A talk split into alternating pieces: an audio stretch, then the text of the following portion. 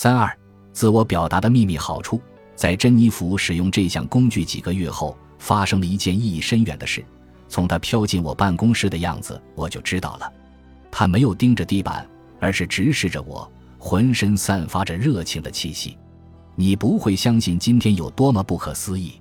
她上气不接下气地说：“那天早些时候，她很焦虑，但这一次与儿子的足球训练无关，而是由一次表演的试镜引起的。”这是他几年来头一次试镜，他和其他女演员一起坐在一间小小的等候室里，紧张地等待着自己的试镜。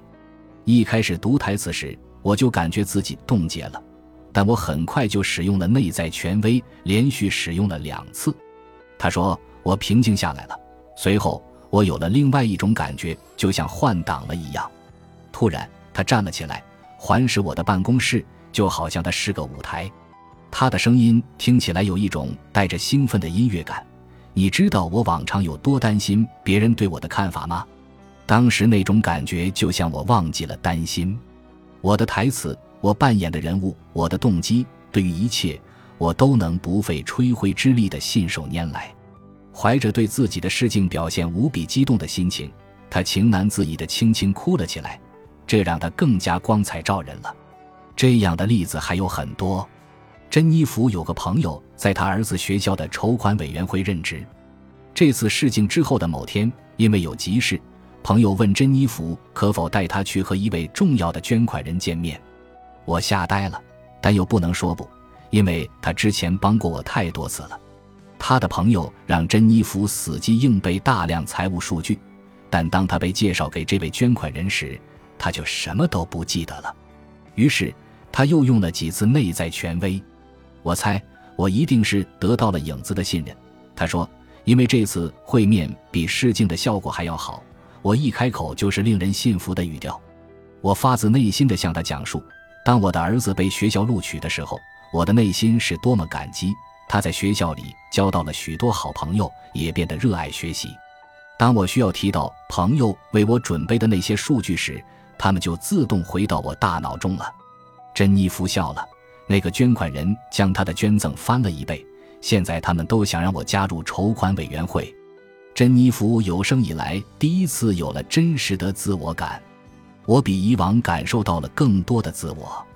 不过，他也注意到了一个奇怪的矛盾之处：我在用我自己的声音说话，但同时感觉好像有另一个声音在通过我说话。这怎么可能呢？正如我们所说。自我表达的力量通过你的影子出现，但这股更高动力有一个奇妙之处，它以一种对你而言独一无二的方式通过你来说话，它给了每个人独特的声音。然而，我们所有的声音都来自同一个终极源头，这就是为什么真正的自我表达感觉像是来自别处，同时又让你变得更像你自己。珍妮弗一直觉得把话大声说出来让她很不舒服。因为这可能会暴露最令他感到羞耻的影子。现在情况反转了，畅所欲言是一个让自己变得完整的机会。正如他所说，我想，如果我不能表达出来，那我甚至会找不到真正的自我。的确如此。事实上，古人认为自我表达是宇宙的基本特质。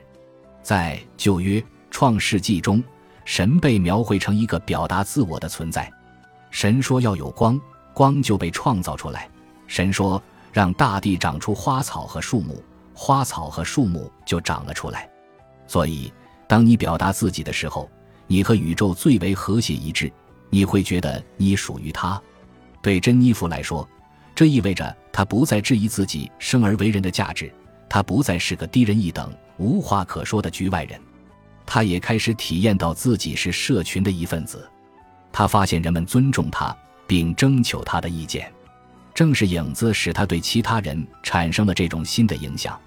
影子使人与人之间建立真正的连结成为可能，因为它是我们所有人共同拥有的一部分。如果没有它，我们就会夸大自己与他人的不同，我们会觉得自己与他人是隔绝的。只有当我们利用影子创造一种共通的纽带时，不同的个人。宗教和国家之间建立的关系才可能发挥实质性作用。这样做会让我们处于一种状态，在这种状态下，即使是对手也能够承认彼此人性的存在。只有这样，我们才能享受不同的自由，并且仍然共存。这种友好关系的存在是有可能的，因为影子的表达工具是全人类共同的语言——心灵语言，而不是任何一种文字。因为你有自己的影子，所以你已经会说这门语言了。好比你的两个朋友可能会说出一模一样的话，表示对你的支持，但你可以分辨出谁才是真正的感同身受，谁又是漠不关心或者有些不耐烦，因为其中一个朋友是用心说出的话，而另一个却不是。这种心灵语言在《圣经·巴别塔》的故事中有所体现。故事描绘了一个早期的人类族群，他们说着单一的语言，过着统一的生活。这个统一状态本是上天的馈赠，但这些古人错误地利用了它。他们提议建一座通天塔来展示他们的力量。上帝挫败了他们的野心，混淆了他们的语言，使他们无法再听懂对方的话，并将他们发配至地球的各个角落。对这个故事的普遍解读是，它描绘了不同语种的起源，但其实它还有更深层次的含义。即使是说着同一种语言的人，也不再能相互理解，因为他们已经失去了心灵的共同语言。现在的我们，便是这种监离状态的最终产物。我们的生活因此变得糟糕。我们失去了心灵的共同语言，随之也失去了对包罗万象的人类共同体的感知。我们不再觉得人类是一个共同的团队，也不再认为我们有责任去做一些比我们自身更加高远的事。有的政府官员觉得没有义务将公共利益置于自己的利益之上，有的离婚律师为了获得更高的代理费而故意挑起夫妻矛盾，有的医生为了保护自己而让患者进行不必要的检查，公共话语沦为一个毫无遮拦的区域，在那里，不管是对手的爱国情怀、外貌还是其私生活，都不再是禁忌话题。但我们有机会治愈这一切，通过共同的语言。我们可以和仍然活在影子中的人进行沟通，这个理念让珍妮弗有生以来第一次感受到自己对他人产生影响是什么感觉，这令他兴奋不已。在整个社会中，我们容易把影响力和位高权重的重要人物联系在一起。正如珍妮弗所说：“我认为必须出名才能产生影响力。”这种假设的存在是可以理解的，但它却是一种代价高昂的误解。这意味着我们忽略了那些普通而又寻常的激励、连接及鼓舞他人的机会。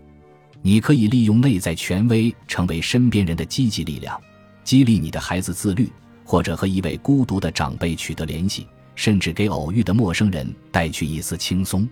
关于影响力的另一种误解是，你只有通过支配他人才能对他们产生真正的影响，而同情他人的感受往往被视为软弱的表现。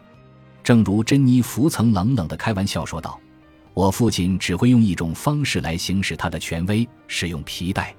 这样的领导力会滋生恐惧和憎恨，最终又反过来削弱领导力本身。有一种方法可以使你在不引起恐惧和怨恨的情况下成为一名强大的领导者。如果你的权威建立在影子的基础上，你就可以随时知晓他人的感受。”当人们感到自己被理解时，他们即使不完全同意你的说法，也会愿意按你所说的去做。这就是利用同理心增强你的权威。无论在什么情况下，不管是在你的朋友、家人还是团队当中，这都是真的。事实上，即使是大型企业也认识到了尊重他人观点的价值，它能建立真正持久的团队合作。我们将珍妮弗开始体验的社群称为社交矩阵，这是一个相互联系的人类网络，能够产生任何其他方式都无法产生的治愈能量。我们感觉到的彼此的联系越紧密，我们就越快乐。甚至有研究表明，有社群感的人寿命更长，身心更健康。此外，唤醒影子还有更深层次的好处。解决人类面临的根本问题的方法，就隐藏在这个巨大的社交矩阵的动态中。这个问题是：我们如何在不牺牲个人自由的情况下保持团结？答案就在影子里。它承载着我们内在自我的独特个性，但又活在一个与每个人的影子相连的空间里。但是，除非每个人都承担起唤醒我们的影子的个人责任，否则这个问题的真正解决仍然只是一种潜在的可能性。我们如果不能做出正确的选择，就将缓缓地坠入一个原始的、充满暴力的地狱。哲学家托马斯·霍布斯恰如其分地称之为“所有人对所有人的战争”。本集已经播放完毕，感谢您的收听。喜欢请点赞关注主播，主页有更多精彩内容。